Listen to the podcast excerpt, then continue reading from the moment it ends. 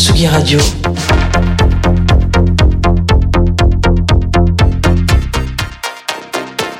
Sur la route des festivals.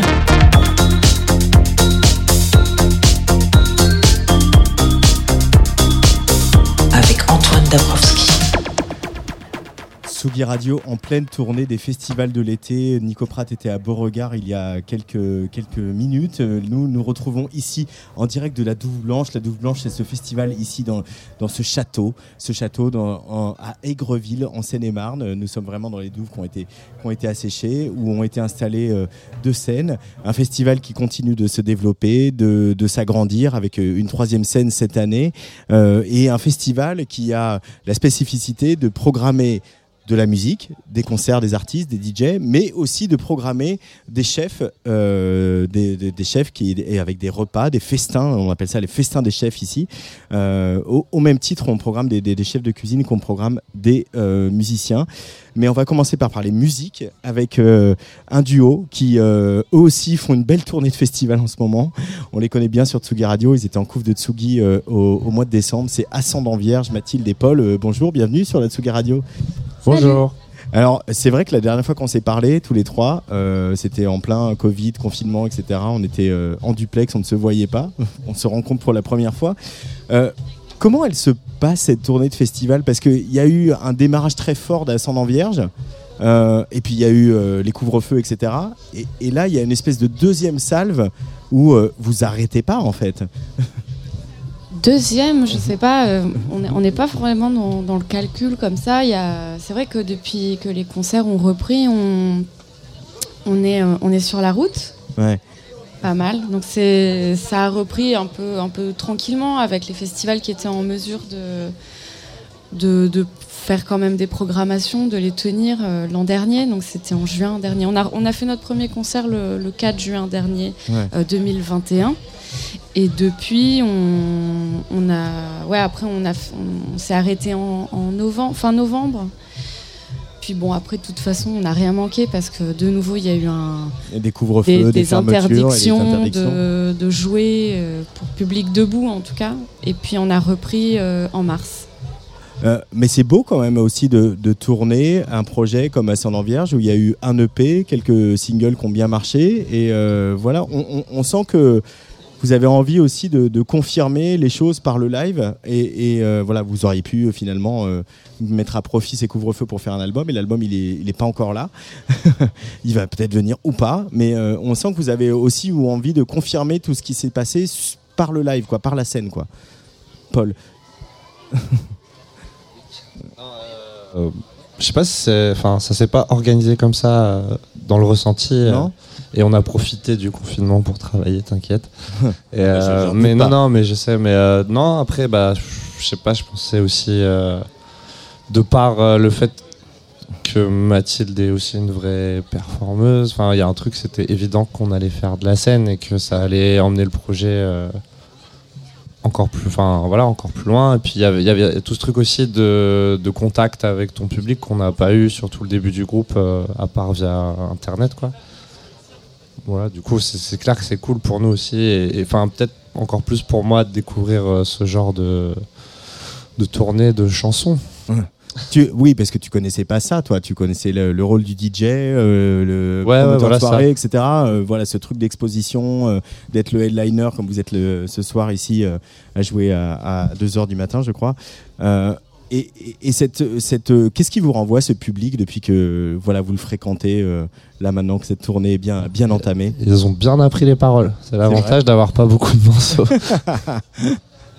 Euh, non c'est enfin je sais pas ouais c'est c'est grisant hein. C'est super cliché euh, ma réponse c'est Ouais, c'est un bah, en kiff, même quoi. temps, euh, voilà, enfin c'est c'est vrai qu'ils connaissent bien les paroles. Ils sont, enfin tout le monde est très content de, de se retrouver. Il y a, il y a des gens qui nous ont déjà vus plusieurs fois, qui nous suivent euh, en fonction des, villes. euh, et euh, bah, des, petites tournées parce qu'on a eu la première euh, petite tournée jusqu'à novembre et puis là on a recommencé en mars. On va arrêter en, août pour reprendre nos tournées solo pendant un petit moment jusqu'à Noël pro- probablement. Donc euh, ouais, enfin c'est toujours c'est- rarement c'est rarement ennuyeux les, concerts.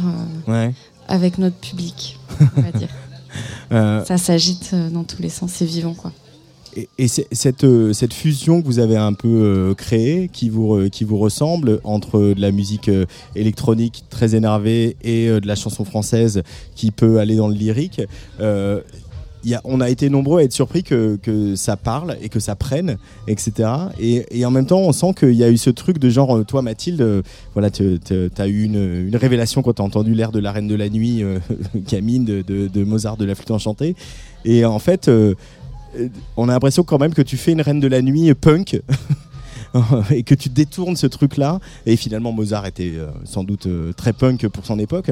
Euh, et cette, cette punkitude-là, en fait, on en avait aussi besoin. Moi, c'est la sensation que j'ai, en fait, que, que le public a besoin d'un groupe qui vient chercher ça, amener ça, amener cette, cette colère et cette extravagance et, ce, curseur entre les deux. Quoi. Oui, c'est clair que c'est une musique cathartique, donc c'est à la fois le- la fête et puis euh, je pense qu'il y, a- il y a aussi euh, pas mal de transferts euh, là-dedans. Il y a, il y a le- bah, des morceaux assez sombres comme, comme Faire et Refaire finalement. Enfin, moi, j'ai quand même l'impression que c'est un morceau plutôt sombre. Et euh, faut, faut voir les gens euh, quand, quand, on, quand on joue le morceau, parce qu'ils le chantent en même temps. Ouais. Euh, tu parlais de communion, donc c'est ouais, on chante les morceaux en même temps que le public. Euh, J'ai dû d'ailleurs euh, plusieurs fois demander à, à notre ingé son de bah, d'augmenter euh, vraiment les, les volumes euh, dans le retour parce que parfois, euh, sur, certains, entendre, sur certains moments un peu cruciaux, euh, bah, on s'entend plus trop, mais c'est cool. Et oui, donc ouais, il y a, y, a y, a, y a le côté fête et puis il y a le côté un peu, un peu drame, un peu. voilà, on, on crée cette, cette énergie, cette espèce de, de tornade, de moments, de moments suspendus qui est le concert, parce que voilà, on est, on est tous ensemble, on est protégés euh, contre peut-être euh, les, les autres trucs, euh, L'adversité du monde. l'adversité, voilà, le- l'ennui, le marasme. Est-ce qu'ils vous ont fait du bien à vous ces morceaux, à tous les deux, quand, quand vous euh, mettez la, la touche finale à influenceur ou à faire et refaire? Est-ce que vous vous êtes dit, euh, je me suis déchargé d'un truc Paul Bah, moi, j'ai un. Enfin, dans mes morceaux préférés, souvent des trucs euh, aussi euh, bien cryptiques, bien tristes et tout. Et pour par exemple faire et refaire, moi j'étais moi-même euh, comme un ouf quand Mathilde elle m'a envoyé les... la version avec les paroles quoi. Enfin j'aimais déjà bien l'instru mais pas plus que ça quoi. Ça l'a emmené ailleurs le texte et tout. Ce qui était moins le cas sur influenceur. Mais je suis content que les gens aiment bien cette chanson. Mais euh, j'ai, euh, ouais, bon, en tout cas, il y a pas mal de tracks. euh, quand je reçois la version de Mathilde, ouais, ça me fait du bien. ouais. Je, je- premier fan. Bah, c'est- c'est c'est déjà pas mal. Euh, et, et- et comment ça se passe la- l'alchimie entre vous? Vous vivez pas dans la même ville, euh, vous donc vous, vous bossez. On a, vi- euh, on a vécu dans la même ville. Vous avez pendant- vécu pendant un dans la petit ville, mais, moment. mais c'est plus le cas. Euh, vous, donc il y a beaucoup de choses qui se passent au- comme aujourd'hui électroniquement. Euh, et vraiment, il y a, il y a- il y a cette espèce de ping-pong. Euh, Paul euh, produit un truc, euh, tu renvoies un texte, tu fais des retours de production, tu fais des retours de texte. Comment, comment ça se passe de toute façon, on a création tout- dans même, euh, habitant dans la même ville à deux rues, on était quand même complètement euh, chacun enfermé dans, dans nos chambres comme des, comme des vieux ados. Moi, je suis pas Euh. du tout un jammer. Enfin, j'ai pas cette Ouais, approche ouais, ouais. de d'instrumentiste euh, où allez, allez, on y va. Enfin, c'est très compliqué euh, la- Ouais, ouais. le processus créatif. Enfin, pour ma part, euh, c'est moi et mon ordi. Et ça peut être très long, très fastidieux. Ouais. Il n'y a, pas de fulgurance chez Ascendant Vierge? Il n'y a pas de moment Si. d'épiphanie ou euh, genre. euh, Ça, ça il y a peut. une prod ou une des paroles qui- rarement. Bah, euh, Après, après c'est déjà arrivé que je t'envoie un son un- juste après sortie de la clinique et que tu me le renvoies le lendemain. Là, sur l'album, euh, la, la petite chanson, je l'ai Ouais, fait, ouais, je l'ai ouais. fait en une nuit. Je t'ai envoyé, t'as renvoyé les textes. C'est une sorte de fulgurance. Oui, oui, oui, c'est ça va vite, mais après on est tous les deux très pudiques, je pense, dans notre méthode de travail et, et c'est clair que Paul, il commence pas à, entre guillemets jamais sur son ordi à côté de moi et moi je fais ouais, yeah, euh. non, ça n'arrive jamais. C'est pas ton hype man, quoi. Non, non, on a besoin d'être très triste, très seul pour écrire. C'est vrai Un petit peu, un petit Ouais. peu. Après, il y a des moments où on se retrouve, on discute. On... En fait, c'est des. Comme tu disais, ouais, c'est des, des allers-retours. Et euh, même après, dans... quand le morceau, on se dit, bah vas-y, on va y aller vraiment. Il y a d'autres gens qui font partie de l'histoire aussi, euh, que ce soit sur les, les prises de voix ou euh, la production additionnelle, ou enfin voilà, finir les tracks. euh. Donc c'est aussi un truc d'équipe. Hmm.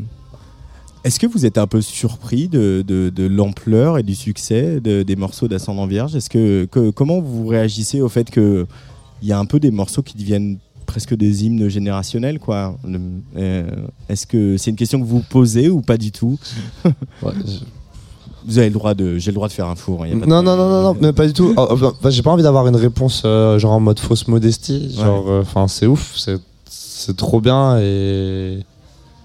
Ouais, il y, a un truc euh, un peu incroyable, euh, irréel, mais euh, je pense qu'on n'a toujours pas capté. Là, justement, fait- enfin, j'en parlais avec euh, Steven Otringer, le fait qu'on arrive dans des festivals d'été Ouais. où il y a un petit air de fond de vacances, même si on enchaîne bien. Moi, ce perso, ça me fait un peu prendre du recul sur cet aspect-là et de se dire, ah ouais, quand même, rien que depuis mars, j'ai l'impression que. Enfin, comme tu disais, en fait, de voir les gens, ça, c'est une validation directe. En fait, enfin, les, les streams, les machins, tu, tu vois les chiffres, mais tu- tu- tout le monde fait des streams. Enfin, tu vois ce que je veux dire, c'est pas, c'est pas palpable. En fait, tu vois Mm. pas les têtes des gens qui sont fous. ou- Ouais, c'est un peu fiction. Hum, Mathilde. pour revenir sur l'histoire de. euh, de euh, Côté de l'appropriation du public de certains morceaux oui, euh, que tu as est, composés dans ta chambre. surpris Est-ce qu'on est surpris? Moi, je. Enfin, pareil, pour revenir euh, au truc avec Paul, de pas de fausse modestie, c'est- même pas là où ça se place, c'est que hum, quand on a commencé à travailler ensemble, c'est parce qu'on a chacun eu un- une, enfin, en même temps une, une vision très forte sur ce qu'on sur ce qu'on était en train de faire. Euh, dès le, le premier test en fait. Euh, Ouais. c'est-à-dire que voilà on a fait euh, une proposition qui était un remix puis ensuite très vite un j'ai participé à un morceau avec Paul. Et, et en fait on s'est dit que là il y avait vraiment quelque chose et qu'il fallait euh, qu'il fallait y aller. On n'est pas tous les deux des gens qui se prennent longtemps la tête sur l'exécution des idées etc Faut- ça va assez vite. On est assez rapide. Euh, et en fait, ouais, moi je crois que je suis pas, je suis pas si surprise que ça. Je me dis que tant que moi ça me fait rigoler, que ça me fait danser, que c'est- et que ça m'émeut aussi. Il y a- il y a quand même des moments où tu es ému et que tu écris un truc. Enfin, il y a ces- voilà, c'est chargé, c'est chargé d'émotions et, et de tas de choses. Et que ouais, si t'es pas un minimum convaincu par ce que tu fais, ça craint.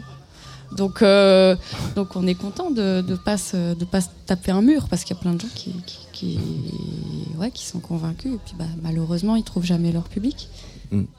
Euh, mais il y, a un- il y a un petit côté euh, bande son de la- de l'apocalypse, quoi. Il y a un petit côté dansant avant la fin du monde euh, chez Ascendant Vierge.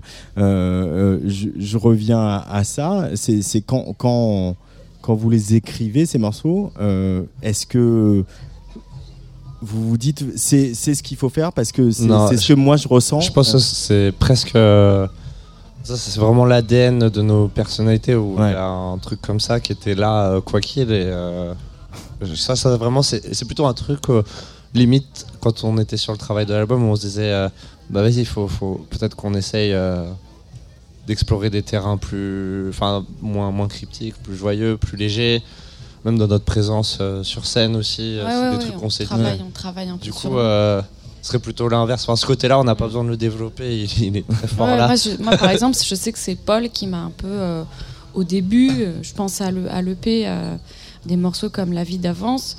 Il m'a envoyé la prod et vo- volontairement, je l'ai laissé un peu de côté. Il me disait, mais quoi, elle te plaît pas Je dis, bah, je sais pas, je, je, je me vois pas là célébrer un truc. euh. Puis bon, finalement, il m'a dit, non, mais franchement, euh, je pense qu'il faut que tu fasses faut que tu te forces un peu. Puis. euh, puis voilà, et finalement, euh, j'ai trouvé, j'ai trouvé le chemin euh, là- là-dedans, et puis maintenant c'est plus facile qu'avant. Ouais. Mais c'est vrai que qu'on a un peu euh, ce côté-là tous les deux à forcément être plus euh, plus inspiré quand c'est euh, quand, quand c'est sombre, quand c'est mélancolique et ça, ouais, ça peut être noir, mais dans, dans l'humour aussi. Donc, euh, c'est toujours un peu emprunt euh, d'un truc un peu, un peu darkos, quoi. Mais euh, il y, il y a le côté Titanic chez Ascendant Vierge, le côté on, on joue euh, jusqu'à ce que le bateau coule. Euh, Il y, a, il y a cette dimension-là ou, euh, ou finalement c'est plus, Ah, en tout cas, quand plus on, léger que ça quand on commence le projet, euh, ouais, on n'a pas grand chose à faire. Ah ouais, non, je crois qu'on est plus, si on est dans le Titanic, on est dans la cabine, on est enfermé, euh, on, on sait pas, euh, on sait pas, on est peut-être déjà 20 000 lieues sous les mers, tu vois. Euh, Il va y avoir quand même un album un jour. Euh, Tout Bien à fait. ouais. Alors, on n'a pas débrief avant sur ce qu'on avait le droit de dire ou pas. Donc, Moi- moi, ne, dites, ne dites rien, mais. euh, Si, ouais. si, non, mais. On y euh, travaille, bien sûr. ouais, voilà. On est, on est, on Mais c'est, même, on y a fort travaillé. Et ça dépend euh, plus de mecs ennuyeux que de nous hein, maintenant. Mais du coup, c'est, euh, euh, on va pas parler des mecs ennuyés, mais est-ce que du coup, c'est un format euh, qui Ouais. correspond à ce que vous avez envie de, de dire, d'incarner, etc. aussi De toute façon, on euh, fait toujours tout comme on veut. On est, on Vous est l'avez dit même, dans est Tsugi au mois de euh, décembre.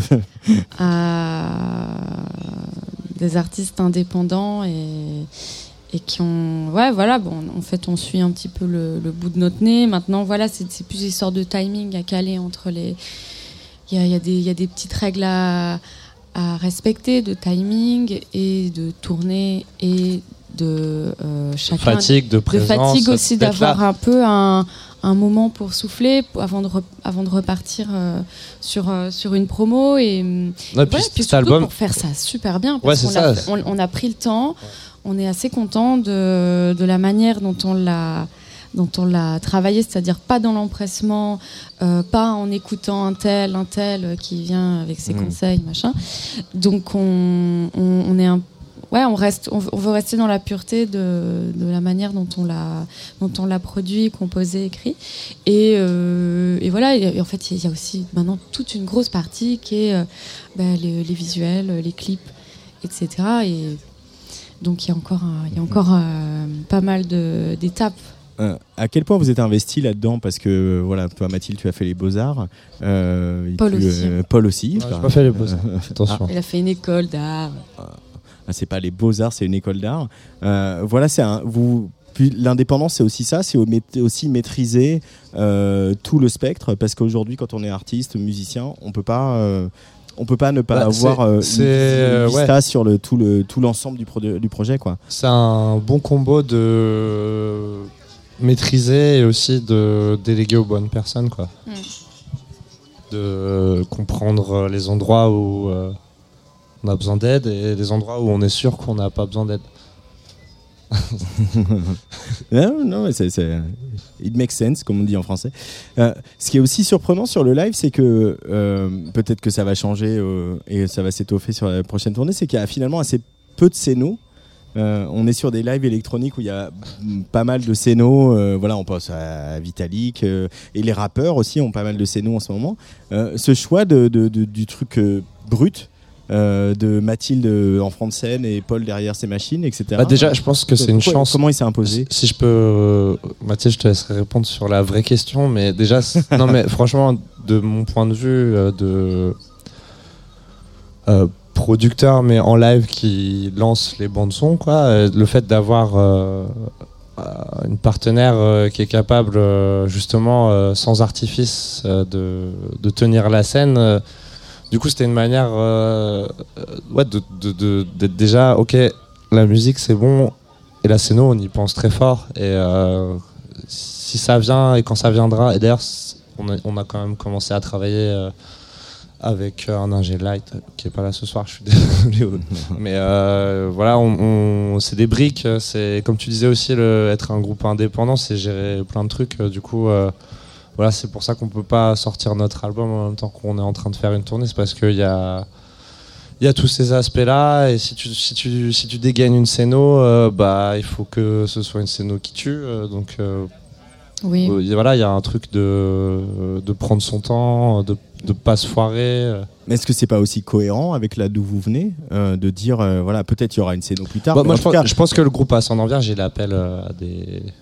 Franchement, euh, tout est possible. Ouais, hein. voilà, tout est possible et ce qui est, ce qui est cool c'est de commencer euh, de manière euh, euh, de, de manière progressive et non pas à l'inverse parce qu'il y a, il y a plein de projets euh, qui, qui se lancent très fort euh, avec euh, tous les moyens euh, possibles imaginables au final euh, au final, euh, ça se dégrade parce qu'en fait, c'est aussi une réalité économique derrière tout ça. C'est pas très fun de parler de ça, mais euh, c'est qu'une scénographie, bah, il faut la transporter, il faut la produire, il faut qu'elle s'adapte. Les temps de festival, parfois, tu as une demi-heure pour t'installer, voire moins. Euh, donc en fait, on a aussi euh, pris cette décision-là. C'était la tournée des festivals. On a des très beaux costumes. Et, euh, et, euh, et on donne. Ouais, et, et on plein d'idées pour la suite et aussi. plein d'idées pour la suite. On a, il y, a- il y a eu des petites choses euh, sur certains festivals. Les, les chanceux s'en rappelleront. On- Et puis il y a les costumes qui sont quand même euh, quelque chose d'important aussi. euh. Ouais, et puis c'est bah, le truc euh, d'incarner un peu le côté rough pour, euh, pour commencer. Et puis, euh, et puis ce, qui est, ce qui est chouette, c'est qu'il y a tout un éventail de possibilités pour, pour la suite, notamment pour la tournée de l'album. Comment vous, euh, ils vont continuer vos projets solo, euh, Paul Seul et, et Mathilde Fernandez Vous allez, res- vous allez ressortir des choses ou là c'est euh, euh, Ah. toute la pression sur euh, Ascendant Vierge? Bah, il y a forcément, euh, c'est un, c'est évidemment euh, un de nos sujets principaux là, en ce moment. Mais euh, moi, moi, à titre perso, je- pour moi, Ascendant Vierge, c'est Paul. Enfin, je vois pas ça comme une coupure de carrière ou quoi que ce Mhm. soit. Et euh, là, aujourd'hui, je viens de sortir un remix pour Eloi. Les tchèques. Donc, euh, je fais Ah, je l'ai- pas eu celui-là.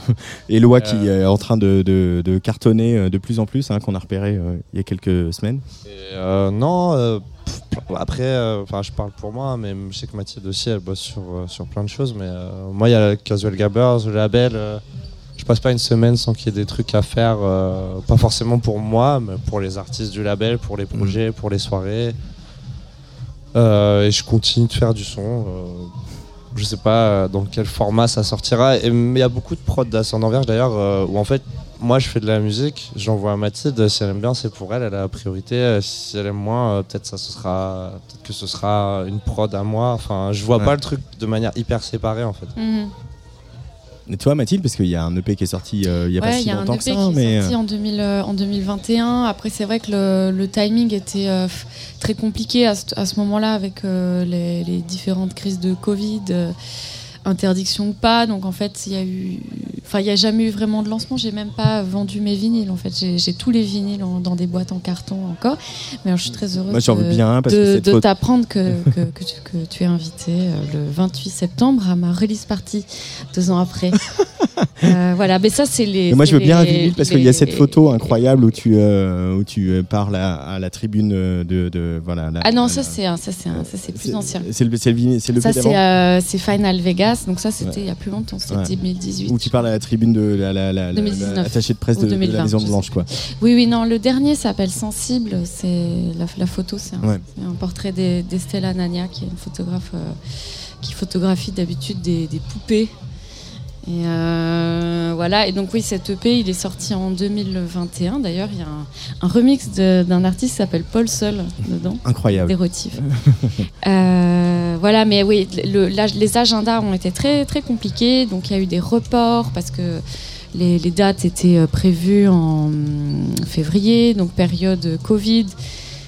Et finalement, euh, donc finalement, on a reporté toute cette tournée-là à, la rentrée qui arrive. Ouais. Donc euh, il y aura des dates, euh, il y aura une date à Lyon, une date à Bordeaux, une date en Suisse, une Et deux donc dates le, en le Belgique. 28 septembre, release party d'un EP qui est au sorti. Petit Bain à. Paris au 20 le 28 donc euh, le 28 septembre donc on n'abandonne pas nos projets après c'est vrai que là il va y avoir un un focus bah, il y en a un actuellement avec les, la tournée et puis après forcément avec l'album et puis euh, euh, advienne que pourra les, les projets euh, on calcule pas forcément euh, les projets qui viennent qui vont qui viennent Et je- moi j'ai remarqué que Particulièrement avec les années qu'on a eues, genre euh, Oui. là on est un peu en mode. euh, on se concentre sur les choses qu'on maîtrise et Ouais. les choses qu'on maîtrise moins, bah on, on avise quoi. Ouais. Moi, j'ai des projets de performance aussi euh, avec mon acolyte Cécile Di Giovanni. On avait fait un. Enfin, notre dernier projet date euh, de 2019, juste avant la crise du Covid. Donc, euh, c'est vrai qu'il y a des. Ça fait un petit moment maintenant. On a dû laisser passer du temps euh, parce que le, le, tra- enfin, voilà, le, le champ de la performance euh, a été quand même bien impacté par euh, tout, tout ça. Donc euh, là, on commence à y réfléchir de nouveau, à peine, donc deux, trois ans après. Donc euh, voilà, on n'est pas au bout de nos surprises. Mais, euh, Mais pour l'instant, que- c'est vrai qu'on on travaille fort avec Ascendant Vierge. Mais... Eh, Est-ce qu'on peut avoir une, une- une estimation de la sortie de l'album Ou ça, c'est trop tôt Hmm, Non, Non. on va pas se Dans lancer là-dedans. quelques mois. Oui, voilà. Moins d'un an. Ouais, voilà. Et alors, dernière question, parce que ici, on est dans en- un festival qui s'appelle La Douve Blanche, qui programme euh, des musiciens, mais qui programme aussi euh, de la cuisine, et qui euh, est un des membres fondateurs de, de- de ce festival. Il s'appelle Jean Fromageau. Il est tous les matins sur Tsugi Radio. Il aime beaucoup l'horoscope. Est-ce que vous lisez vraiment l'horoscope toutes les semaines? Toi, tu as un oncle astrologue, quand même, Mathilde. Il, il faut le rappeler. Qui n'écrit pas du tout d'horoscope. hein. Ah, non, il est juste, il fait des thèmes, c'est ça? Ouais, il fait des thèmes. Parfois, on l'appelle pour la naissance du nouveau euh, fils de, euh, de- du nouveau petit-fils de la reine d'Angleterre, ou des trucs comme ça. Mais il n'y a pas de, il y a pas d'horoscope euh, féminin. Mais ça n'empêche pas que je suis grande fan de Christine Haas, Ouais. grande astrologue des, des médias français. Moi, moi, ça me fait rire depuis longtemps, mais je suis pas. J'ai pas la connaissance, Si, mais je. il y a- il y a celui de. Oui, du courrier international Rob, Rez- euh, Rob Rezny, euh, qui est C'est le drôle. courrier international. Qui est, drôle. qui est drôle parce Ouais. qu'il il évoque toujours euh, une personnalité ou, Ouais. ou un événement. Euh, D'ailleurs, Tsugi Radio n'a pas son horoscope, j'ai Mais, si, mais tu, alors, je te, Ah, permets-moi de- te, langue. corriger parce que Jean Fromageau, le vendredi dans Club Croissant, fait un horoscope. Ah oui, Euh, mais à la euh, radio, euh, pas dans le magazine. Non, pas, dans le magazine, il n'y a pas d'horoscope, mais euh, à la radio, il y a un horoscope euh, toutes les semaines. Ça, j'ai déjà entendu. Merci beaucoup, Paul et Mathilde, d'Ascendant. Vierge. de- de- Peut-être- Tsugi euh. Oui, Paul. euh, avec notre réponse nulle sur l'album, on peut quand même dire qu'on a un nouveau morceau qui sort la semaine prochaine. Ah oui, tout ah bah à fait. oui, bah voilà, Eh, quand voilà, même, les quand infos. Parce qu'on n'allait pas vous laisser comme ça. Et il s'appelle comment ce nouveau morceau? s'appelle Au Top. Au top. Et on l'écoutera la semaine prochaine. C'est sûr. Mais là, j'ai voulu qu'on écoute justement le morceau horoscope. euh, et Ah, super. Euh, parce que finalement, les singles, on les passe, on les passe, mais c'est bien aussi de passer les autres morceaux. Euh, Et ce morceau-là qui est un peu, voilà, un peu à part dans, dans Comme, comme Hélène Alien. On a été très surpris. On a eu très peu de playlists éditoriales Spotify et Hélène Alien a mis Horoscope euh, dans sa playlist. Bah voilà, Hélène Alien et moi, on est comme ça. euh, sur la Tsugi Radio, merci beaucoup, à très bientôt. Merci. Et ici, à la Douve Blanche, à, vous jouez à 2h, c'est ça hein 2h30, 2h30, ça va aller bien sûr. Allez, Ascendant Vierge sur la Tsugi Radio, on écoute Horoscope.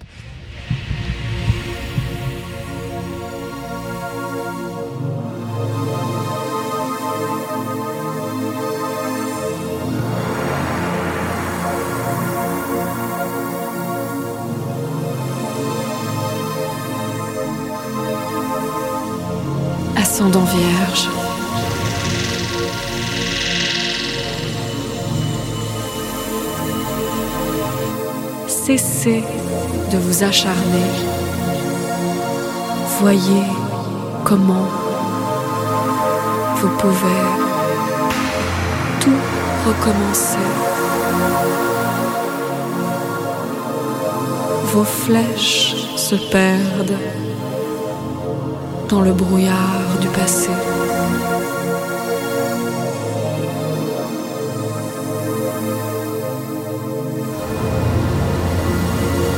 Veillez à ne pas y disparaître non plus.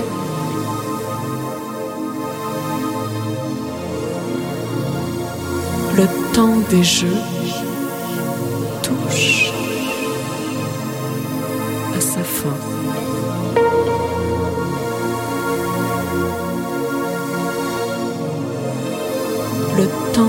temps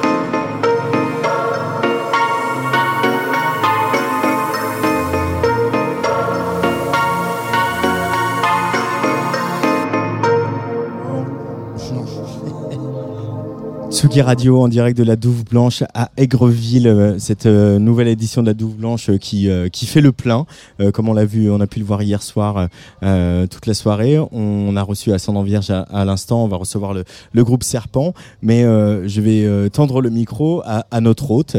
il s'appelle Rémi Roy, c'est le propriétaire de ce château qui, avec sa, sa, son épouse à côté qui s'appelle Estelle. Bonsoir Rémi. Bonsoir. bienvenue sur Tsugi Radio, bienvenue chez vous. Euh, quand euh, vous voyez ce, château que vous avez acheté, euh, que vous avez voulu acheter, hein, que vraiment c'était votre but dans la vie d'avoir ce château, rempli de tous ces jeunes gens et de tous ces jeunes artistes, vous avez toujours la même émotion qu'au début? Toujours, je les trouve tous beaux et toutes belles. toujours la même émotion, oui. Ouais chaque année. Euh, il y a du visuel, il y a des éclairages, il y a de la musique. J'aime bien la musique, mais en fait, je préfère danser, moi, personnellement. J'étais pas, j'étais pas bon en musique euh, pop, rock, électro, moderne, des a priori. Mais enfin, comme mon fils m'a pas laissé le choix, euh, pop, rock, électro, ben on va s'adapter. Et, eh ben il y a de la bonne musique électro, il y a de la bonne musique pop, mais moi, j'aime danser. Alors, j'aime danser à tel point que quand je suis dans une soirée classique, en rock, euh, j'adore danser et je remarque pourvu qu'ils m'invitent. Enfin, c'est les femmes hein, qui pensent ça dans leur tête. Voilà. Bon.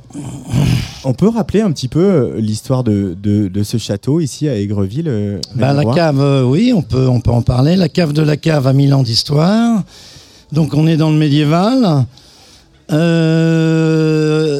très récemment, on a eu des, des, des, des plans qui avaient complètement disparu. Donc c'est un château féodal du XIIe, XIIIe siècle. En réalité, là, vous avez une version réduite du château parce que là, on a une grande tour euh, François Ier que vous pouvez imaginer un peu cassée, fracassée, mais elle est belle, imposante. Et c'était l'ancienne tour de Guet. Il y avait donc quatre tours, la cour d'honneur et les fossés autour. Donc c'était un vrai et grand château.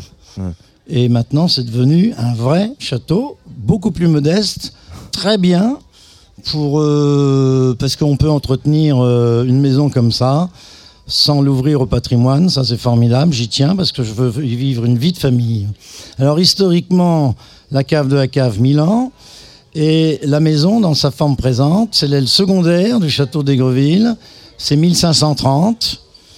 Euh, avant 1530, ça se transmet par euh, les seigneurs d'Aigreville, avec des communs du château qui sont remarquables, qui s'appellent les Champards.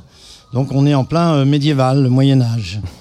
Et puis euh, ben, arrive, euh, euh, la Renaissance.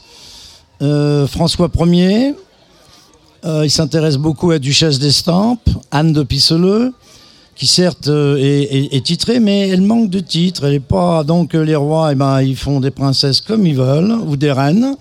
Et François Ier a offert ce château à sa maîtresse, l'une de ses maîtresses préférées, la Duchesse d'Étampes.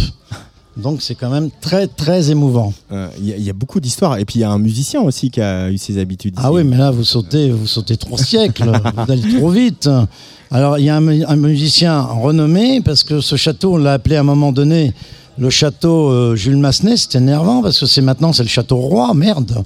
Donc euh, Jules Massenet, compositeur formidable évidemment, qui serait très content de savoir qui est la Douve, puisque c'est un musicien. Le nom Mansley, il est sur l'Opéra de Paris.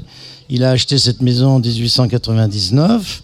Il est mort le 13, le 12, 12, 12 juillet 1912. Euh, euh, donc euh, Jules Massenet qui était moderne, puis à l'époque, puisque à l'opéra, il y avait déjà des, feux d'artifice fantastiques au risque de brûler l'opéra, hein, quand même. Ouais. Étaient des précurseurs. Donc Monsieur Jules Massenet est très content. Alors, est-ce que c'est pas aussi dans la tradition euh, du châtelain euh, que vous êtes de d'accueillir et euh, d'organiser des soirées, des balles, etc. Enfin, est-ce qu'il n'y a pas un, moment où vous avez dit finalement c'est dans le c'est dans l'ordre des choses qu'on accueille un festival puisque au château on y venait danser depuis des, des, siècles? Oui, alors nous on n'a pas attendu le festival pour danser. On a acheté cette maison pour vivre une vie de famille, une vie de ruralité, de chasse, de pêche, de champs, de poules, de moutons, des moutons douessants, peu d'entretien, ils prennent pas le piétin. Ils font leur, euh, les moutons, elles font leur petite toutes seules sans qu'on leur demande rien. Ça coûte pas cher. Donc ces terres, eh ben, t'entends, faut qu'elles me rapportent. Donc euh, j'ai retrouvé les gestes d'Abraham. Euh, je mange, il faut que ça me rapporte. Voilà.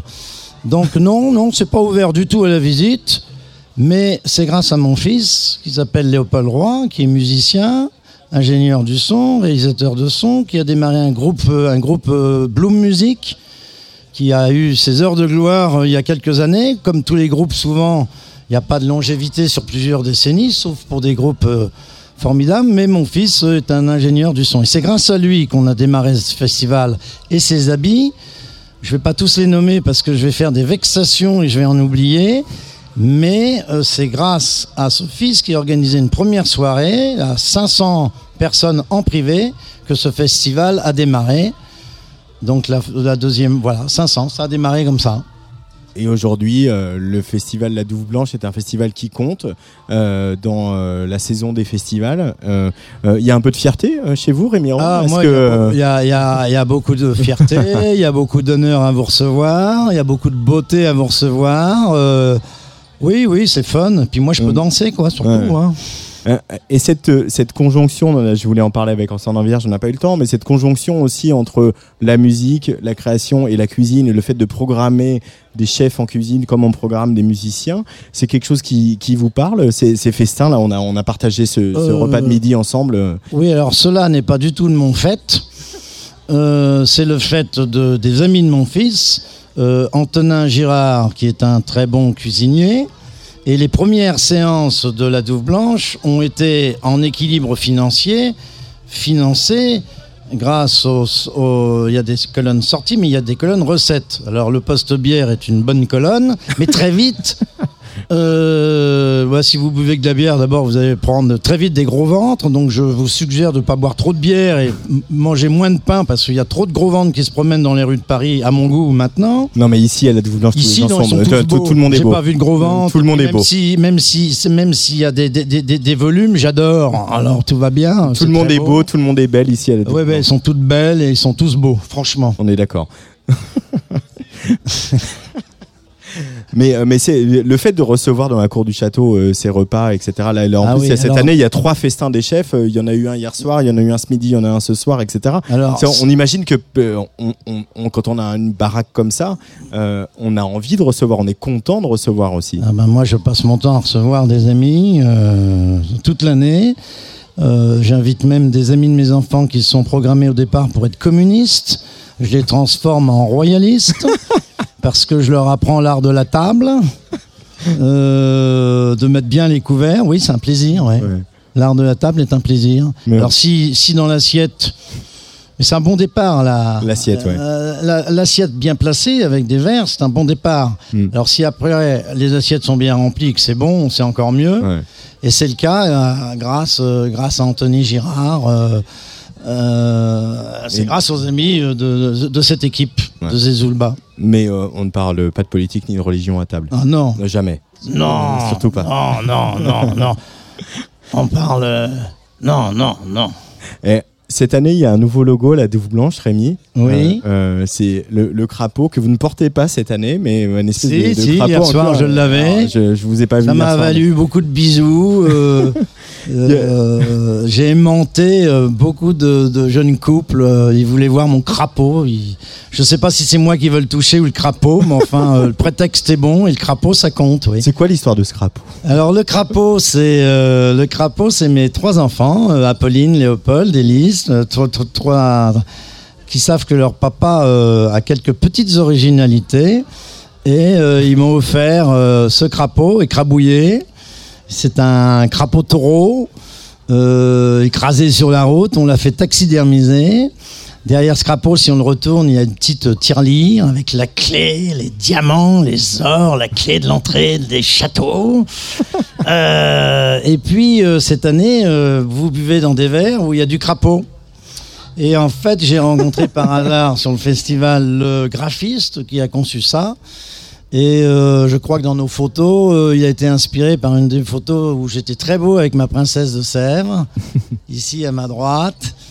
Et on était très beau et il y avait ce crapaud. Donc euh, ça, ça lui a soufflé l'idée. Voilà l'histoire du crapaud. Merci beaucoup Rémi et Célroy de nous accueillir à la Douve Blanche parce que c'est un bonheur renouvelé euh, chaque année. Euh, on va danser un petit peu maintenant parce qu'on va écouter un des artistes qui va jouer tout à l'heure ici à la Douve Blanche qui s'appelle Yanis Greenskin tout de suite sur la Tsuga Radio et dans un instant justement on va recevoir Antonin Girard et les deux chefs de, ce midi pour parler un peu de gastronomie. Yanis Greenskin sur la Tsuga Radio.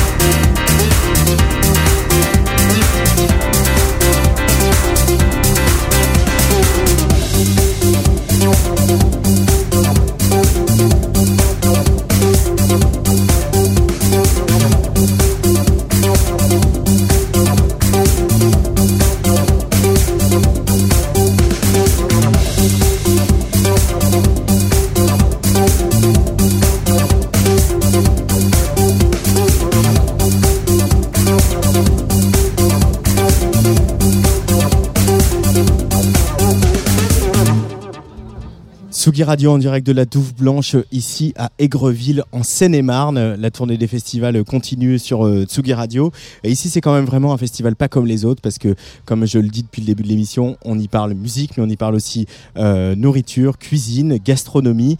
Euh, ce midi nous avons mangé au festin des chefs une aubergine laquée au miso crémeux pralin Nous avons également mangé un tataki de bonite, marmitaco, groseille à macro, archito, artichaut, barigoule, concombre, huile de figuier. Euh, des plats concoctés par deux chefs invités euh, par le Festival de la Douve Blanche, Julie euh, Delafaille et Ombline Trèche, et invités par Antonin Girard. tous les trois sont à ce micro, au micro de Radio. Bonsoir, bienvenue sur Tsugi Radio. Salut, bonsoir. Euh, ce, euh, toi, tu, Antonin, tu es euh, donc directeur artistique du festival en ce qui concerne la, cuisine. Ça a été vraiment, c'est vraiment un des marqueurs de la Douve Blanche. Comment la cuisine, c'est un art pour toi? Et comment tu l'abordes quand tu programmes des chefs ici à la Douve Blanche? Alors, c'est vrai que nous, on a monté le, label et le festival sur ces deux axes qui étaient nos deux passions, la musique, la, cuisine. Et euh, évidemment, pour nous, la cuisine, c'est un, art. Euh, dans, tous les sens euh, du terme, qui fait appel à vraiment à, énormément d'émotions. Et, et, donc, évidemment, la programmation, bah, elle passe par des chefs, par des invités, par des recettes, par des sensations. Donc euh, comment je le vois et euh, c'est beaucoup de, copains, euh, c'est beaucoup de, gens que, je spot, que je rencontre au détour de restaurants, de, lieux, de recettes, souvent recommandés chaudement, comme c'est le cas pour Ombline et Julie. Julie que je connaissais depuis, depuis quand même quelques temps, on s'était croisés, en tout cas je la connaissais de l'époque du verre volé. Euh, et Ombline que je connaissais beaucoup moins, euh, mais euh, dont on m'avait beaucoup parlé. et une programmation, c'est aussi l'histoire de, Paris, où voilà, on, se dit ok, ça peut donner des belles choses sur scène, et ça peut donner des belles choses aussi en cuisine. Et euh, notamment les festins des chefs, c'est des rencontres du coup. Et donc voilà. C'est une scène pour toi, euh, le, le, les, repas, les festins des chefs? C'est une, scène avec une proposition artistique, un, une scénographie, euh, un timing, etc. Ça? Les chefs, en l'occurrence, sont, sont, sont, devant 60 personnes. c'est du one shot. C'est des chefs qui souvent se rencontrent quasiment 24 heures avant ou le jour même sur le festival, donc on a eu le temps d'échanger avant, de préparer les recettes, d'imaginer un peu ce, ce moment, mais c'est un moment assez particulier, sans filet clairement, euh, où on n'a pas trop le droit à l'erreur, ou en tout cas à des petites erreurs, mais il y a quand même un vrai challenge. Euh, euh, et il y a, en tout cas, je trouve une vraiment très belle émotion qui se crée et qui s'apparente clairement à de la scène musicale. c'est à peu près le, pour moi le, même chemin, quoi. Julie, Ombline, est-ce que ça vous parle ce que dit Antonin? Pour vous, quand vous, vous prenez, vous servez ici à la Douve Blanche, il y a quelque chose de l'ordre de la performance, de la performance artistique? Carrément. Carrément. Bah, surtout que nous, ce midi, on a envoyé pour 60 personnes, donc, euh, et d'un coup, pas en groupe. Donc là, euh, ça peut être une performance, bien sûr. Euh, et ça vous parle, ça, ces, ces, liens aussi qui tissent entre, en, ici à la Double Blanche depuis longtemps, entre la, musique et la cuisine? Est-ce que vous avez ce rapport à, mm. la musique? Et c'est un peu une tarte à la crème de journaliste hein, de dire quand tu fais de la production, et eh ben, tu rajoutes ça et tu rajoutes ça, et c'est comme si tu rajoutais du piment ou, ou autre chose. C'est une analogie qui vous parle à vous deux? En tant que chef oh, bah, Moi, oui, parce que le restaurant dans lequel je travaille et qu'on a monté avec des potes, euh, le Montezuma Café, c'est un restaurant bar audiophile. Donc on a tout est axé euh, autant sur la musique que sur le vin, que sur la food. Donc euh, moi, c'est mon quotidien tout le temps. Tout le temps, c'est de la musique, des artistes qui viennent se produire au restaurant et, et puis bah eux qui exercent leur métier de sommelier et de serveur et moi qui fais mon métier de cuisinière quoi. Comment vous l'avez abordé toutes les deux, euh, cette proposition d'Antonin et de la Douve Blanche, de, d'imaginer euh, ce qu'on a mangé ce midi ici euh, à Aigreville quels, quels, ont été vos échanges, vos, vos, vos, moments, de petit bras de fer, de dire maintenant on va faire comme ça, etc. Il n'y a pas eu de moment de bras de fer parce qu'on a la Douve Blanche, c'est un un plus dans notre quotidien, dans notre métier. Donc il fallait que ça reste du plaisir. Bien sûr, euh, il y a eu euh, du focus, il y a eu euh, des échanges, il y a eu de l'investissement et tout ça. Mais après, on a été prévenus très longtemps en avance. On s'était jamais rencontrés. On s'est rencontrés avant-hier.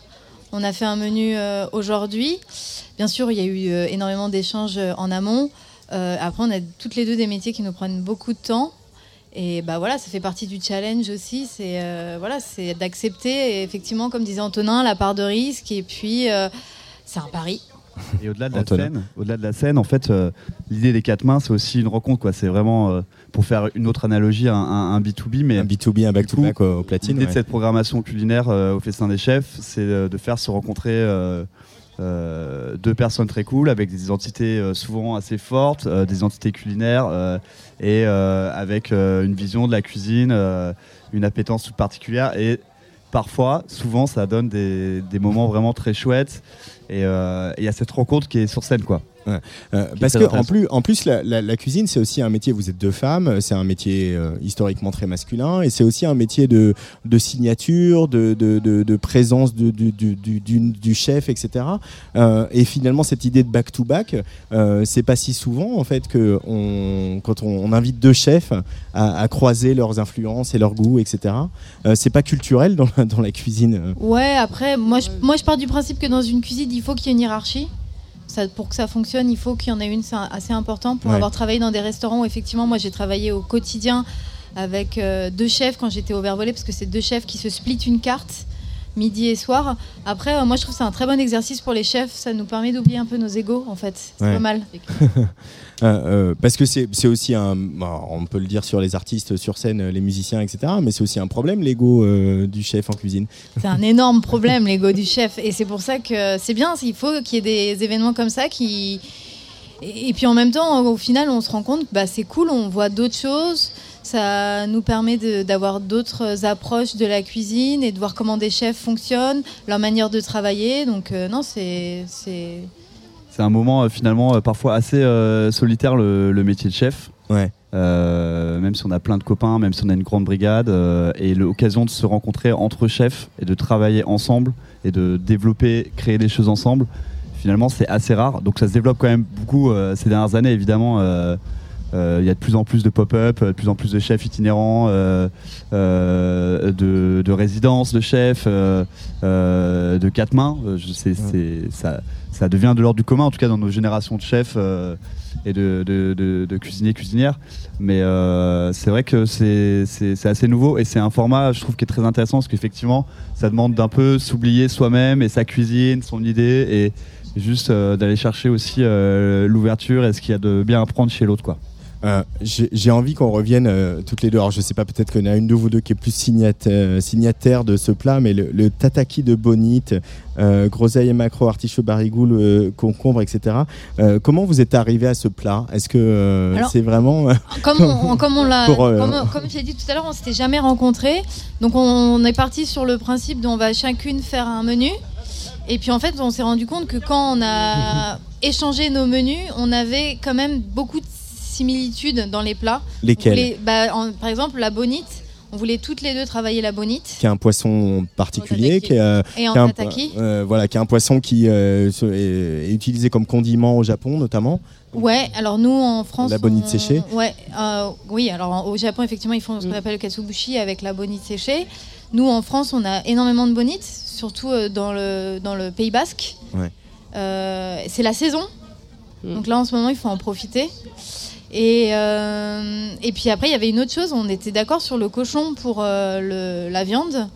Et en fait, on, bah, on a un peu mixé nos deux.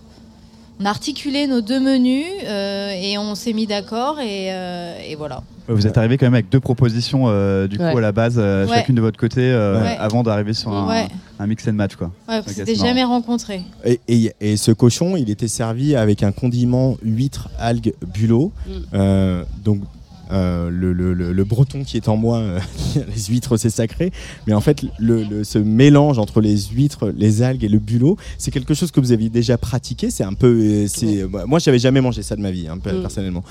Oui, j'avais déjà pratiqué. Ça marche super bien en terre-mer avec le cochon. Ouais. Clairement. Mm. Qu'est-ce qui fait que ça marche super bien Bah j'ai mangé, j'ai tout mangé, j'ai rien laissé. Qu'est-ce qui fait que ça marche bien? Comment on peut qualifier ça? C'est le côté iodé, je pense qui lie euh, avec le gras du cochon. En fait, le gras du cochon va ressortir le iode. Et euh, avec la, c'est vraiment c'est cochon quoi. Ouais, il y, a une question d'équilibre quoi. Je pense effectivement, souvent on, on, essaye de balancer les, saveurs. Donc s'il y a quelque chose de très gras, on essaie d'ajouter une vraie acidité en face ou un iodé, un salé, etc. Euh, enfin, ça, joue souvent comme ça. S'il y a du piquant, on essaie aussi d'avoir un petit truc doux, un peu qui va te caresser, qui va un peu te ramener quand, ça t'arrache. Et donc, effectivement, sur les terres comme ça, euh, ça marche euh, hyper bien, quoi.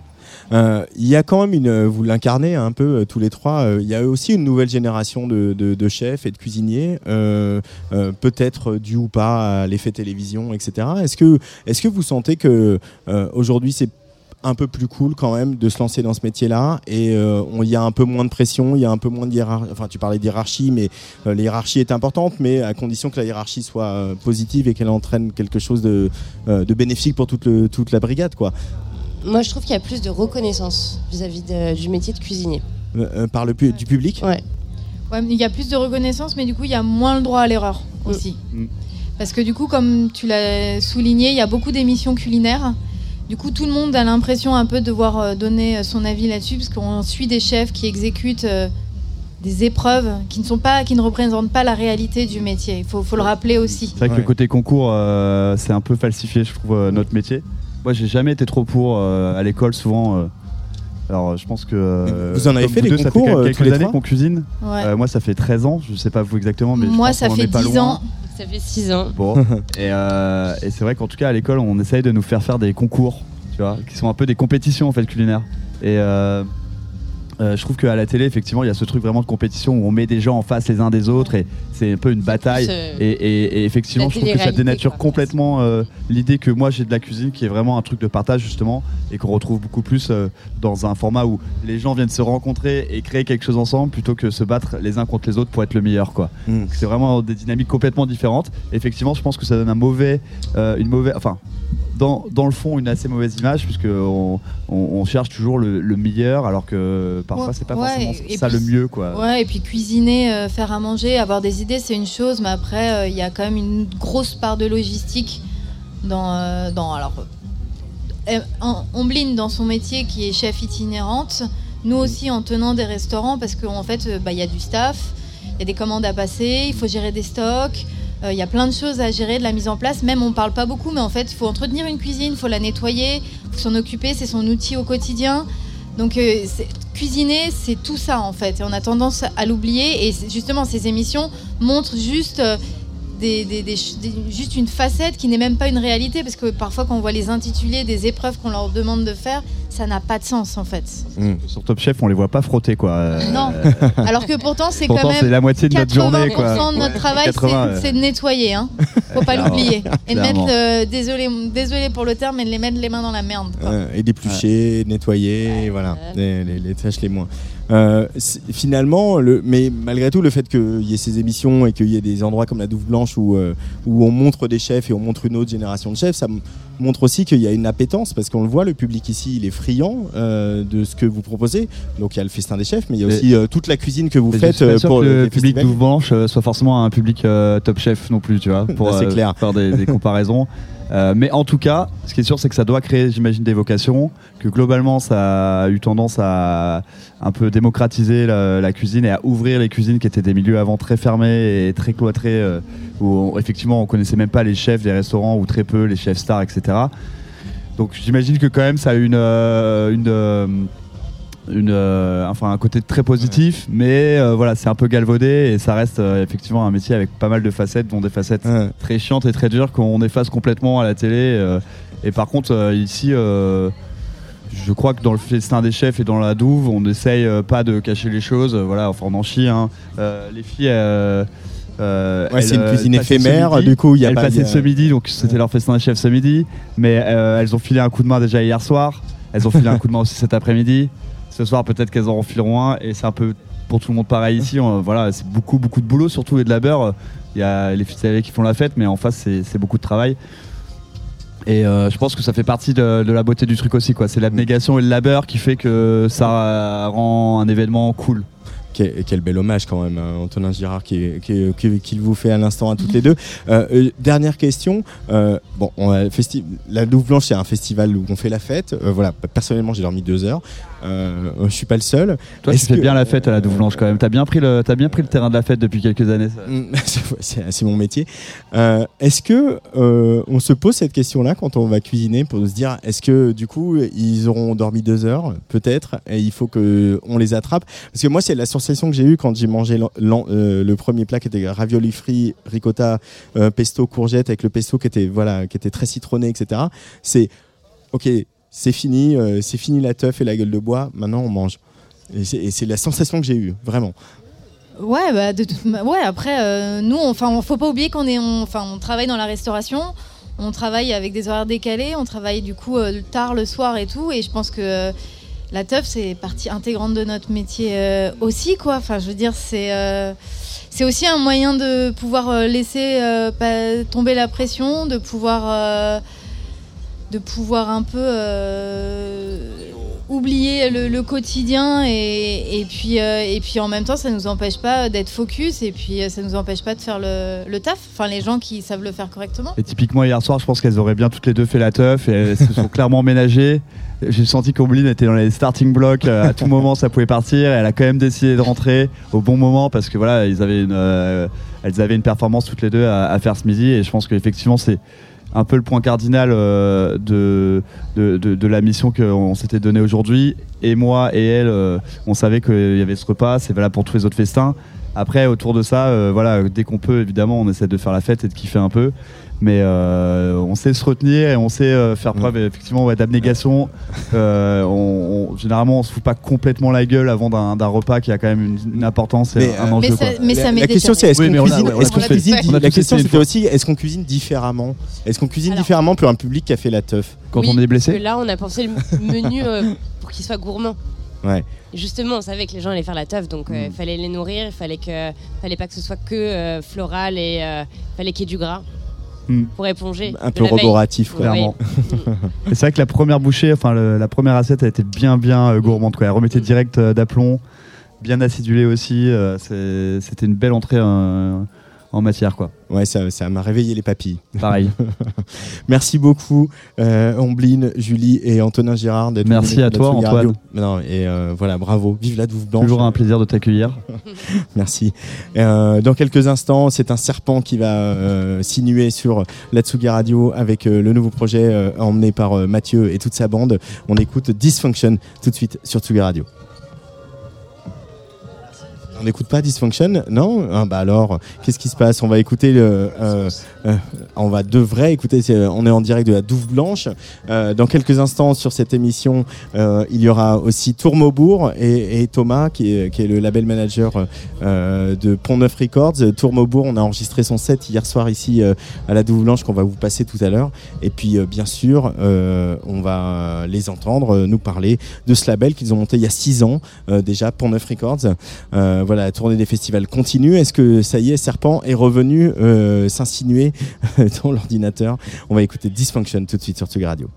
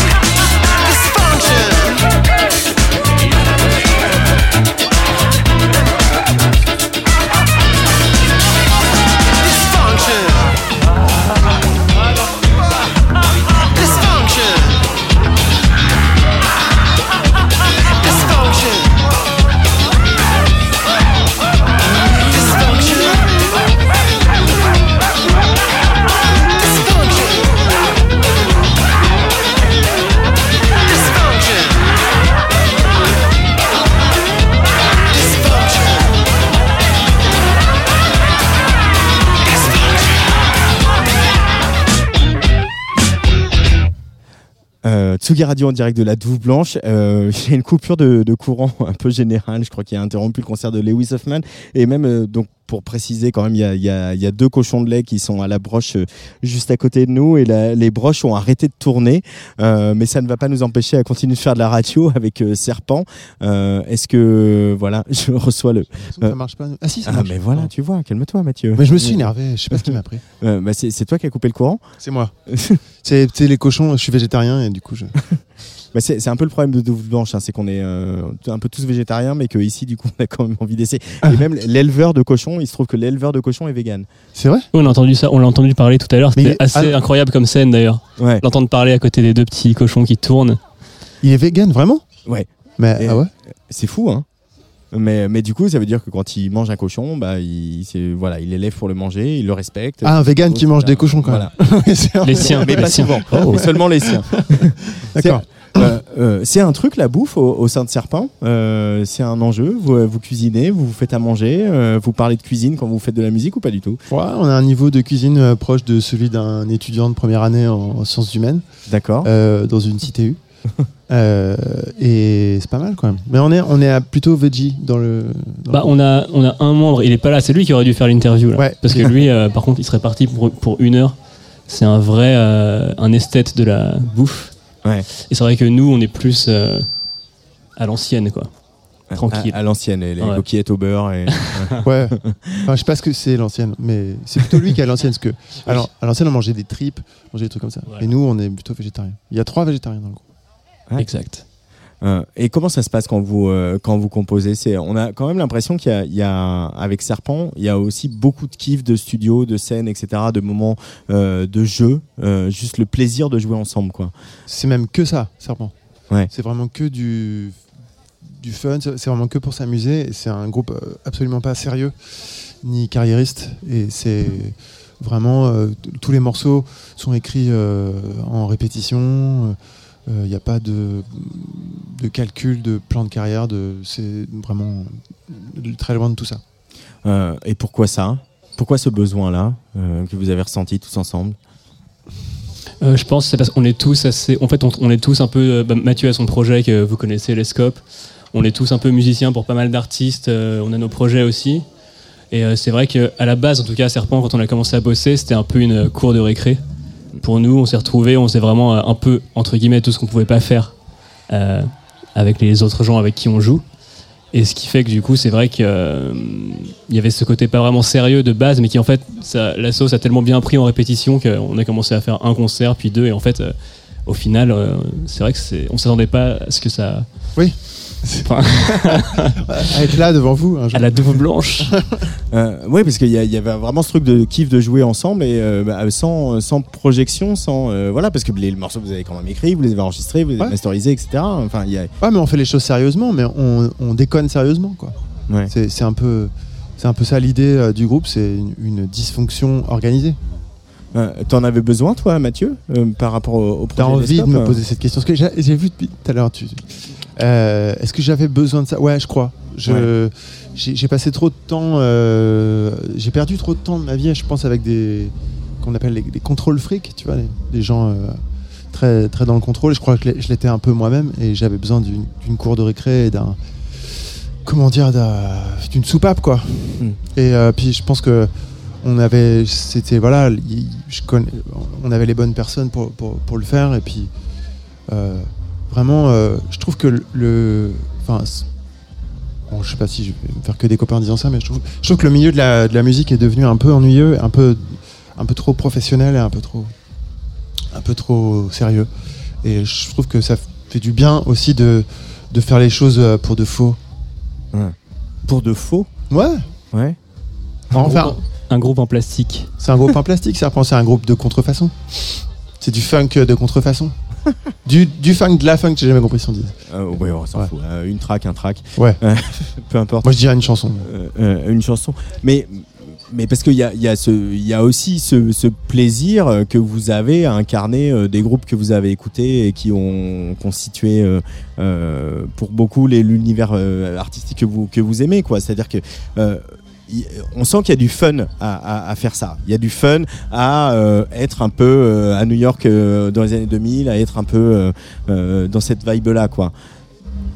Ouais, c'est. Je, je sais pas trop quoi répondre à ça, mais ouais, c'est vrai. Je sais pas, Cyprien, t'as un truc Bah, intelligent totalement. à dire Bah, ça rejoint ce qu'on disait tout à l'heure. Oui, c'est vrai que euh, on s'est quand même clairement professionnalisé depuis le début du projet, où c'était vraiment que du fun, ou que de la répète, mais euh, on va dire que le, la vibe de base originelle est toujours là. euh, on est un peu, euh, on, s'amuse. Pour, l'instant, on s'amuse tout le temps.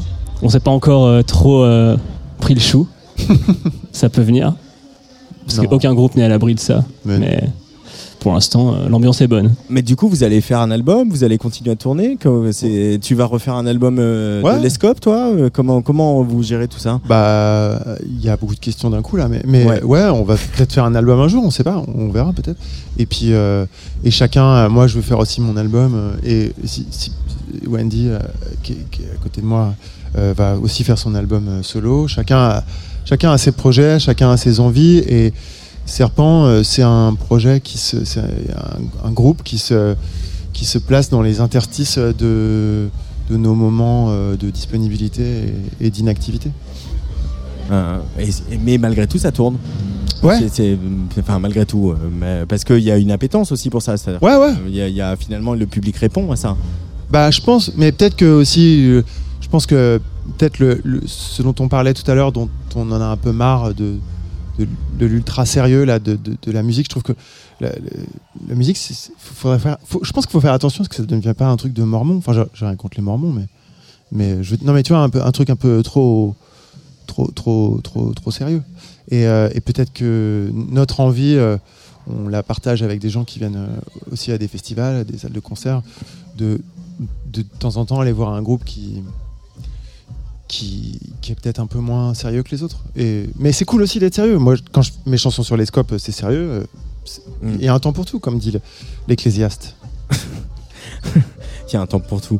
Euh, euh, mais c'est bien, mais c'est bien aussi d'assumer, euh, de, de- de revendiquer un, un côté festif de la musique, un côté de juste de partage et sans prise de tête. C'est- ça que vous incarnez avec Serpent, quoi. Ouais, de jubilation. C'est- je pense que c'est un projet comme ça, jubilatoire, qui est vraiment fait pour. Carrément. Et c'est ce qui fait que les gens apprécient en live aussi. euh, parce que c'est vrai que euh, c'est un projet avec lequel on n'a pas trop eu de difficulté à s'attaquer au live dès le début, dès le premier concert.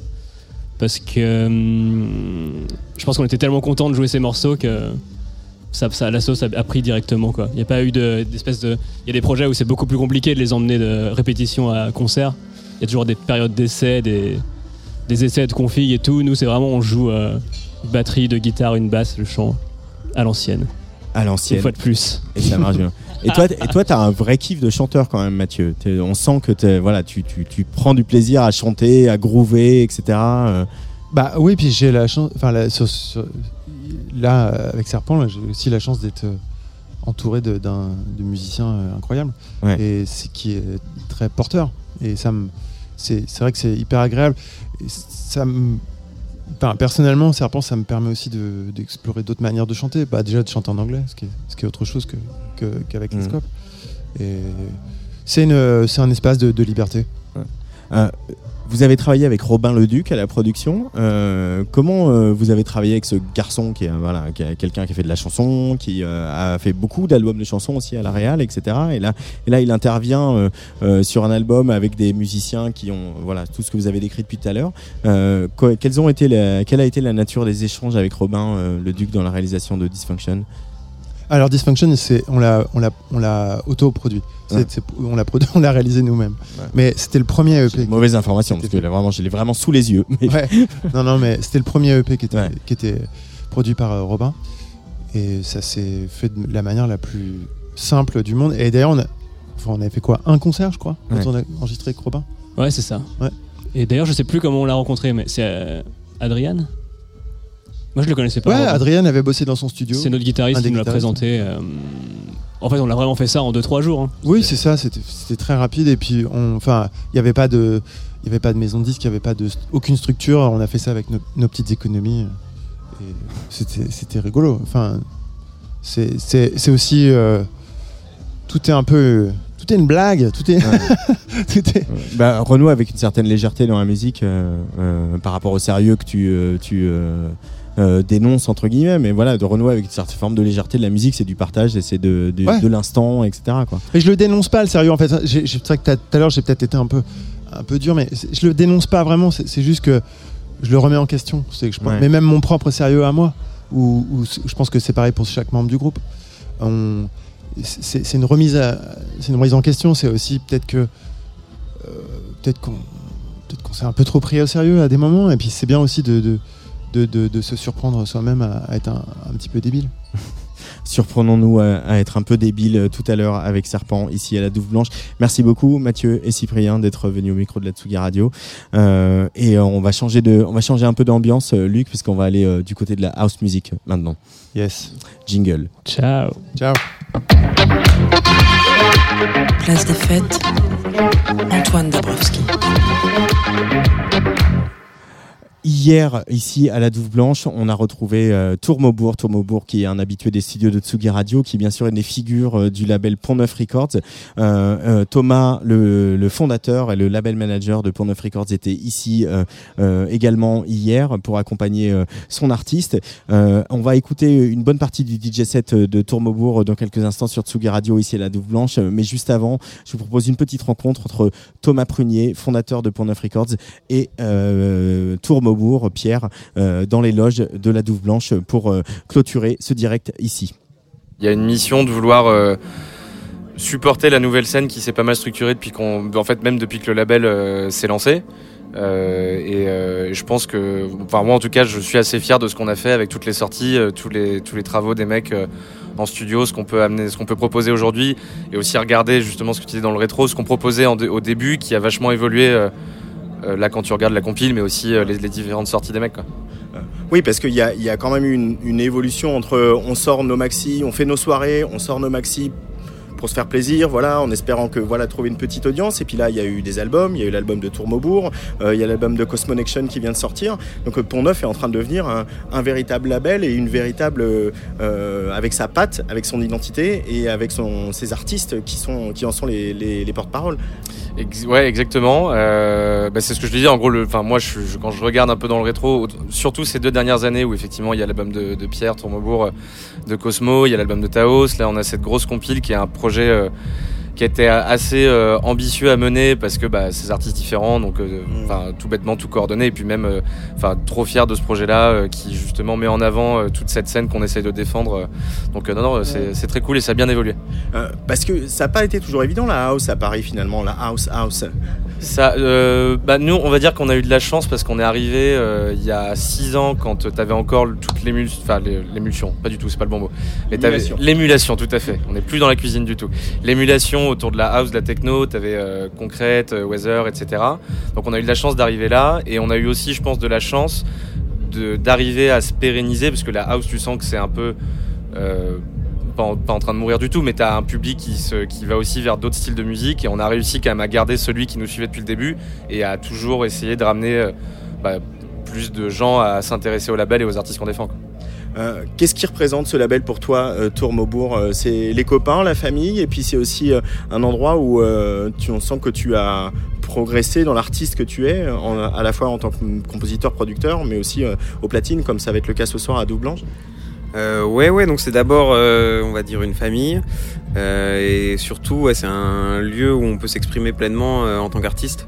Euh, la différence de labels où avec lesquels on est moins lié et donc où les relations sont un peu moins poussées, on travaille moins les albums, on travaille moins, on va dire, en, en 360 sur la pochette. voilà, parfois il y a des labels. Là, j'ai sorti un, un, disque sur noir et blanche qui est sorti le 25, 26 juin, 24 juin. Et eux ont déjà, comment dire, une une image euh, qui, est pré, qui est prédéfinie et donc on s'inscrit moins dans le label. C'est plus des labels où on va déposer les morceaux pour neuf, on essaie plus, je pense. Et euh, aussi tous les artistes, parce que tu parlais de pérenniser le label. Parce que ce qu'on a réussi à faire, c'est que chaque artiste a une patte particulière et essaie de raconter une histoire particulière. Euh, ce qui est pas forcément, enfin, comment dire, c'est pas qu'il y a aucun artiste euh, qui fait ça, je pense que tout le monde essaie de faire ça, mais je pense que nous, on a réussi, euh, en tant que label et en évoluant et en grandissant ensemble, à vraiment exprimer ce côté, euh, raconter une histoire, amener un nouveau disque avec l'évolution de l'artiste sur le temps.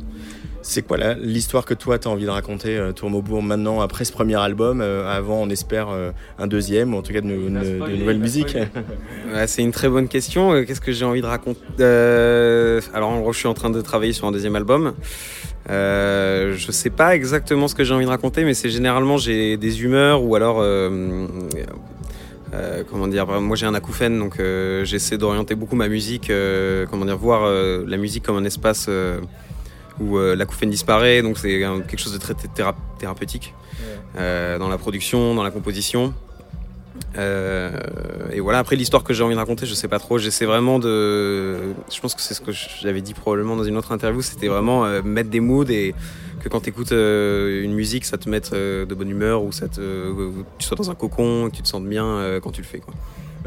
Là, on est avec Thomas qui est ton, ton label manager.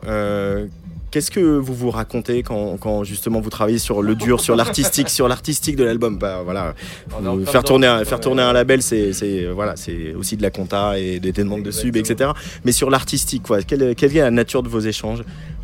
Euh, alors il y a beaucoup de, comment, bah, en fait dans la production d'un album, je vais faire beaucoup de démos, on envoie beaucoup à Thomas et généralement euh, l'artistique devient euh, pas un problème mais devient un sujet de conversation quand on n'est pas forcément d'accord sur ce que moi j'ai envie de mettre en avant et ce que lui a envie de mettre en avant.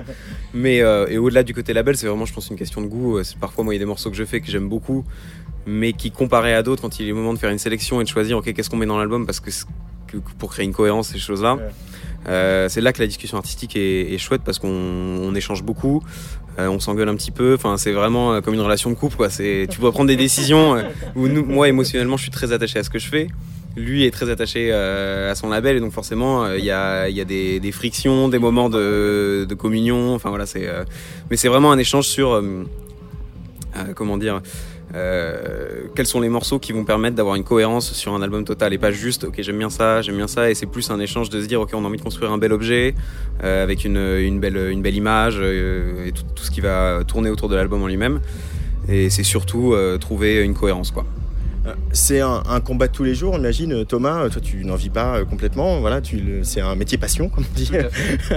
euh, mais justement, ce, ce combat-là, il a du sens quand euh, à un moment le boulot que vous avez fait sur l'album de, de, de Tourmaubourg, par exemple, bah il y a un écho critique, public, et y a, on voit des dates qui tombent, etc. Euh, tu te dis, euh, ça vaut le coup des, des, voilà, d'avoir sué, d'avoir rempli des dossiers de sub et d'être un peu engueulé avec ton pote.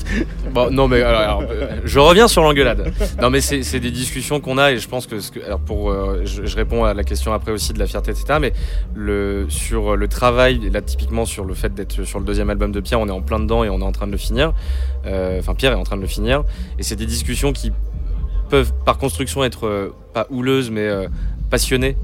Euh, justement parce qu'il y a quelque chose, parce que disait Pierre, on essaie de faire quelque chose le plus beau possible et donc forcément euh, on essaye chacun un peu d'amener de, de, notre patte, nos avis, nos. Enfin, Pierre, si tu veux, c'est l'artiste, donc c'est toujours lui qui a le dernier mot à la fin, mais euh, c'est vraiment une co-construction et je pense que je sais pas comment ça, se gère dans notre label, mais ce que moi je trouve trop kiffant à bosser avec eux, euh, c'est que il y a presque l'impression en tant que label manager d'avoir un peu participé quand même à comment comment l'histoire va être racontée au travers de l'album et ça déjà c'est assez euh, euh, comment dire, j'ai plus le terme, mais glorifiant, gratifiant, tout à fait. J'arrive plus à trouver, du tout à trouver mes termes aujourd'hui. Et pour revenir sur le, sur le premier album, c'est vrai que moi, je m'attendais pas du tout. Euh, enfin, je trouvais l'album magnifique et, l'histoire que Pierre racontait magnifique aussi. Je m'attendais pas à ce qu'il y ait des retombées presse et dates à ce point-là. D'autant qu'on a choisi volontairement, on a choisi de ne pas attendre la fin du Covid, on va dire, pour le sortir. Donc c'est tombé en plein dedans. Euh, et, même après, tu vois, l'album est sorti fin 2019, le Covid, ça s'est vraiment arrêté, euh, je sais plus quand, 2020, euh, 2021, ouais. Décembre 2020, ouais. pas 2019. Et, en fait, même un an ou six mois après, on a quand même eu et, continué de sentir les retombées de cet album-là, ce qui est assez ouf parce que maintenant ça va super vite. Tu vois, les, je pense que les gens ils écoutent un album, six mois plus tard ils sont passés à autre chose généralement, mais là il, y avait encore il y avait encore des, des, gens qui étaient à fond dessus, euh, aussi bien pro pour la presse, les bookings, les machins, que même le public qui a continué de streamer à fond, euh, d'écouter des vinyles, d'acheter des vinyles, etc. Donc ouais, grave fier, euh, fier et j'ai hâte, j'ai vraiment hâte qu'on sorte le deuxième. Eh, c'est qui le, public de Pour Neuf Records? Tu arrives à, l'identifier un petit peu aujourd'hui dans peut-être les échanges sur les réseaux sociaux, les soirées, etc. c'est une très très bonne question. non, en vrai, j'en ai aucune idée. Euh, et je, je, me pose pas la question parce que je pense que je préfère pas me poser la question. Le plus divers le public sera à nous écouter, le mieux c'est en fait. Euh, je serais ravi d'avoir des gens euh, très entre guillemets parisiens parce que peut-être que notre musique peut avoir un côté un peu parisienne de temps en temps parce que un peu niché, etc. comme et Pont Neuf, rien. Euh, comme je serais euh, ravi d'avoir des gens qui sont pas du tout de ce milieu-là, qui écoutent, qui nous suivent, qui ont envie de venir nous voir. Euh. Donc j'ai aucune idée de comment est composé notre public, mais je suis très content déjà qu'il soit là et peu importe les personnes derrière. C'est quoi ton parcours, toi, par rapport à ces musiques-là et qu'est-ce qui t'a amené à, lancer tout ça? Je dirais que c'était avant tout des rencontres. non, mais qu'est-ce qui m'a amené à lancer ça Pour te le faire très très rapide, euh, je pense que comme énormément d'ados, euh, en plus à l'époque, Electroclash, Headbanger, machin, etc. Donc t'avais quand même un, vivier euh, scénique qui était ouf pour notre âge. moi j'ai lancé mon blog quand j'avais, je sais pas, 14-15 piges. Ça a duré quelques temps avec des potes. Après, il y a une web radio qui nous a appelé pour programmer. donc, tu vois, je vais boucler la boucle. Il y, a une, y a une web radio qui nous a appelé pour programmer en gros des, des, artistes sur la web radio en question. Après, on a eu un collectif, euh, Je Factory, euh, via lequel, en gros, j'ai organisé avec des potes euh, des teufs qui m'ont permis de rencontrer tous les artistes qui font partie de Pont Neuf. Et au terme de Je Factory, on a lancé Pont Neuf il y a 6 ans et, et nous voilà, quoi. Tourmaubourg, Pierre, tu vas jouer ici. Euh, ici, on est en pleine nature, euh, au milieu des champs, euh, à côté d'un petit château magnifique. les platines, c'était pas le premier truc vers lequel tu es allé, parce que tu viens vraiment de la production et de la composition, et tu y as pris goût et tu joues voilà, sur des beaux line-up comme ça, à des, à peak hour. comment tu abordes un set comme celui-ci dans un festival de coquins comme ici? Euh, festival de coquins. Ah, le son ne s'arrêtera qu'une heure demain entre 11h et midi. Voilà, voilà je, pose les bases, c'est-à-dire que c'est un after continu et dimanche ça termine en open platine avec les gens qui, avec, euh, les gens qui n'ont pas dormi depuis deux jours. Ok, d'accord. C'est ce que j'appelle un festival de coquins. c'est très coquin en effet. Et euh, qu'est-ce que je, dans quel état d'esprit Comment tu abordes ce set de, de tout à l'heure? Je, à peu près comme tous les sets, c'est-à-dire que j'essaie de me donner une direction avant d'y aller dépendant généralement à peu près de l'heure à laquelle je joue.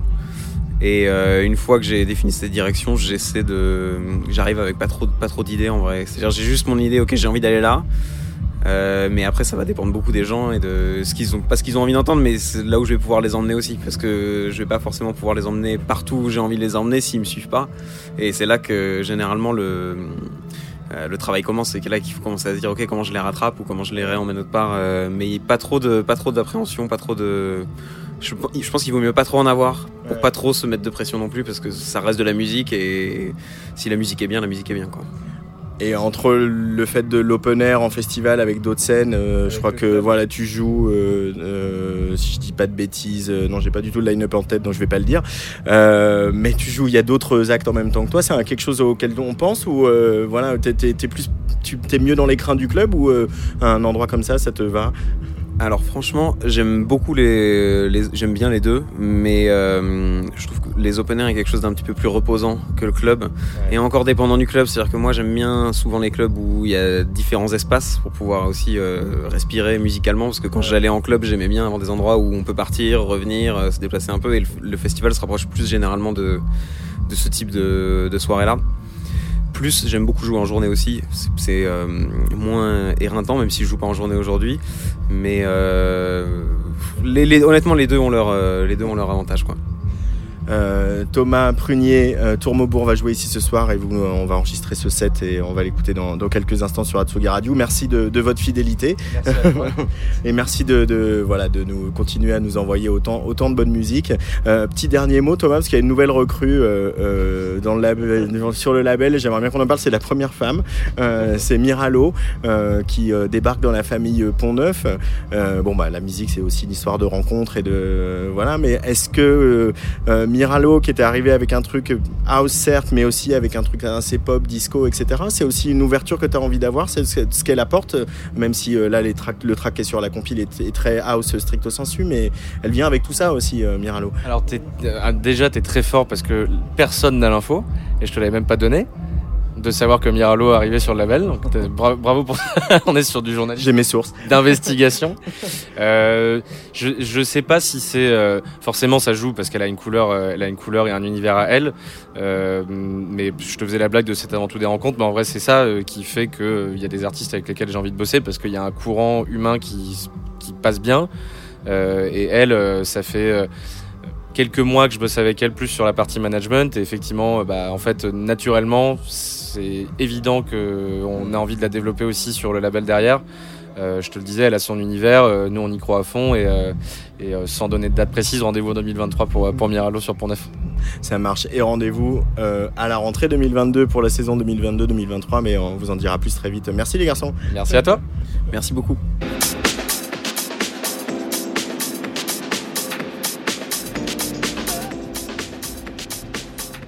Direct de la Douve Blanche euh, ici euh, à Aigreville en Seine-et-Marne.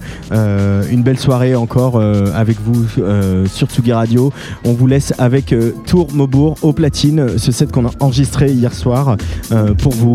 le pouvoir de la house pour cette toute nouvelle scène de la Douve Blanche, la scène de la Lune.